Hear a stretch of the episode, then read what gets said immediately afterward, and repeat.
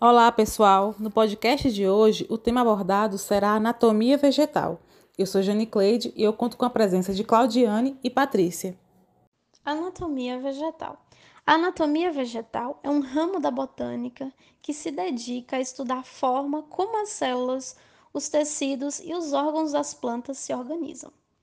A organização básica de um vegetal se constitui de órgãos vegetativos, raiz, caule e folha e órgãos reprodutivos: flor, fruto e semente.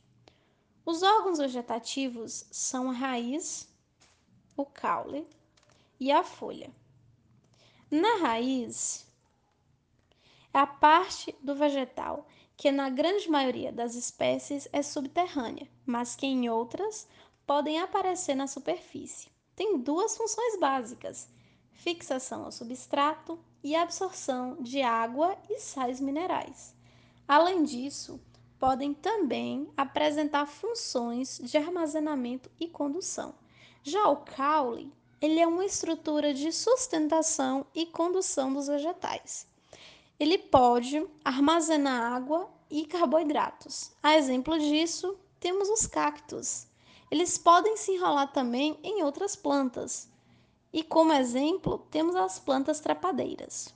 Ou também podem proteger aquele vegetal. Como exemplo disso, destaca-se a formação de espinhos. A folha, responsável pela fotossíntese e trocas gasosas, é formada basicamente por pecíolo, que é a base da folha, limbo ou lâmina, que é a folha em si, e a bainha, que tem por função envolver o tronco e fixar a folha. Seus formatos e tamanhos dependem muito das condições do local em que aquele vegetal vive. A disposição de água e a exposição solar são fatores fundamentais e influenciam diretamente neste aspecto.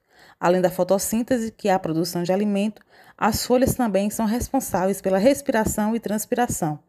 Podem se adaptar para desempenhar outras funções no vegetal, como por exemplo a defesa através da formação de espinhos e produção de substâncias tóxicas, o armazenamento de água através de plantas suculentas, a captura de insetos por meio das plantas carnívoras e, além disso, fornece abrigo para animais como formigas e pequenos insetos. Como órgãos reprodutivos, temos a flor, o fruto e a semente. A flor, principal órgão reprodutivo dos vegetais, nascem de estruturas denominadas axilas e são formadas pelo receptáculo e o pedicelo, que é a haste da flor. No receptáculo encontramos o perianto, o androceu e o gineceu.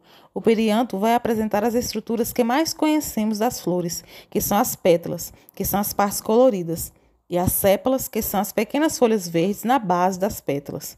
Além disso, há também os estames e carpelos que são importantes na reprodução. As pétalas que trazem o colorido das flores são responsáveis por atrair os polinizadores. O androceu é o órgão masculino das flores, onde é produzido o pólen, que ficam armazenadas em estruturas chamadas anteras. E o gineceu é o órgão feminino, onde são produzidos os óvulos. O fruto é o desenvolvimento do ovário após a fertilização do óvulo e possui no seu interior a semente. Suas funções básicas são proteger, conservar e garantir o desenvolvimento das sementes.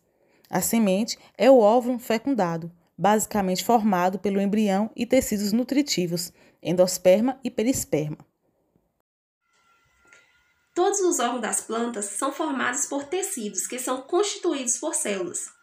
Os tecidos vegetais são classificados em dois grupos: tecidos meristemáticos e tecidos adultos ou permanentes.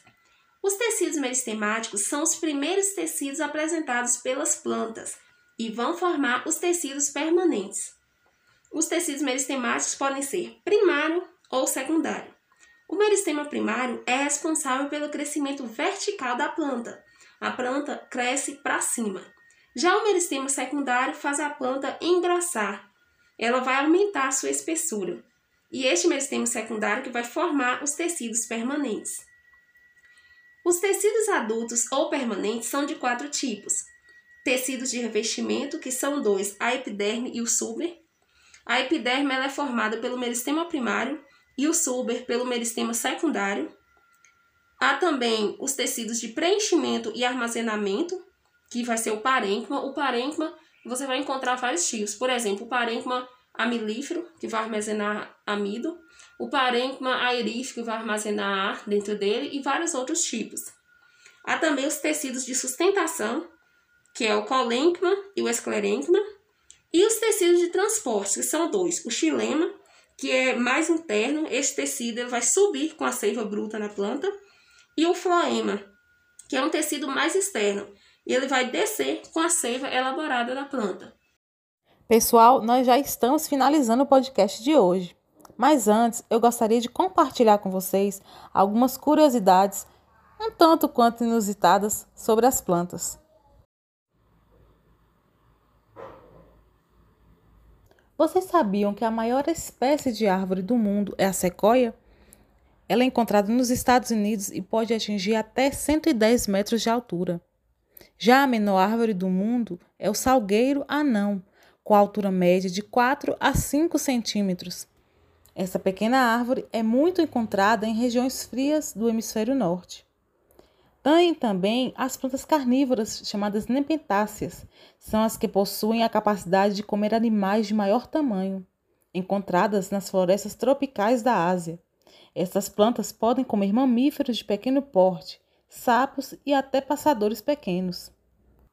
E olha só, a flor mais fedorenta do mundo também é uma das maiores. A Rafflesia arnold possui um desagradável cheiro de carne podre. Com diâmetro de até 90 centímetros, esta flor pode pesar até 10 quilos e é encontrada no sudeste da Ásia. A planta que apresenta o maior comprimento do mundo é a palmeira do Ceilão.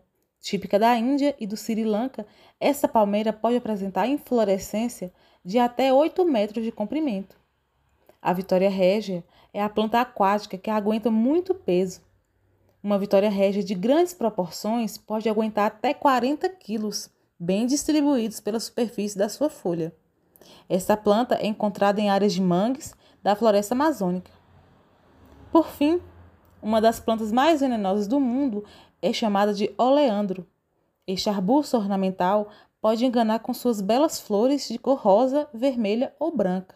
Na verdade, esta planta apresenta dois princípios ativos extremamente tóxicos para os seres humanos: é a neriatina e a oleandrina.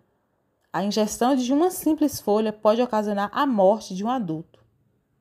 E assim nós finalizamos o podcast de hoje. Até o próximo.